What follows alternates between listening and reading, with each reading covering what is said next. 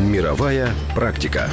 У більшості штатів США вже довгий час заборонений продаж у школах солодких газованих напоїв та фастфуду. У Великобританії введений 20% податок на продаж шкідливих продуктів у школах, а придбання населенням здорової їжі навпаки всіляко заохочується. У вересні 2015 року у школах Польщі заборонили продавати чіпси і шоколадні батончики. Крім того, в бутерброди для школярів заборонили додавати майонез і салямі. Натомість школи зобов'язали збільшити кількість свіжих овочів та виготовляти бутерброди з цільнозернового хліба. У 2012 році в молдавських школах заборонили продавати солодощі, жуйки та фастфуд. До заборонених продуктів увійшли продукція з високим вмістом цукру, чіпси, гамбургери, піца та жуйки.